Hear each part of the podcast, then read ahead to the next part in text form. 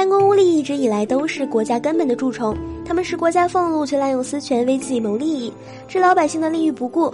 历史上很多农民起义都是贪官污吏造成的，老百姓被压榨的没有活路了，不得已只能铤而走险。揭竿起义也不过是为了混一口饭吃，因而自古以来查处贪官污吏都是当权者首当其冲的责任。朱元璋，明朝的开国皇帝，他就是被贪官污吏逼迫走向起义，最后成功登上皇位的草根皇帝。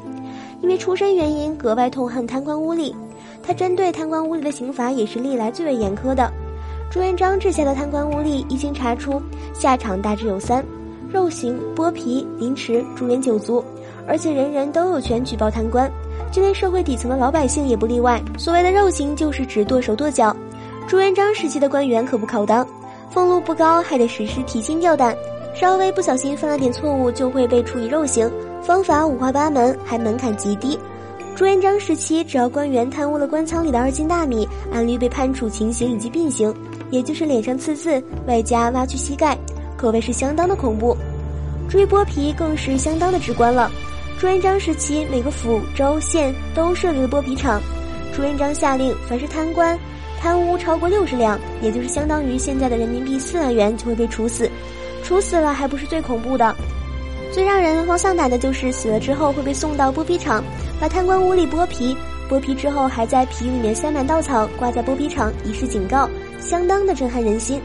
而凌迟就是指我们后来所说的千刀万剐，这个刑罚最早出现在五代时期，最开始只要刮八刀，到朱元璋时期已经提高到三千六百刀了，想死都不能死个痛快，一刀一刀剐下来好几天，想想都让人后怕。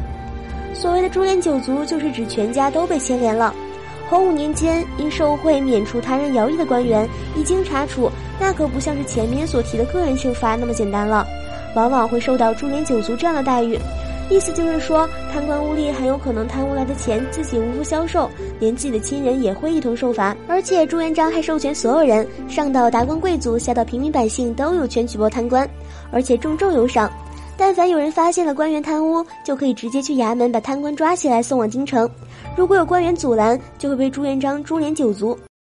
好了，今天的节目就到这里了，我们下期再见。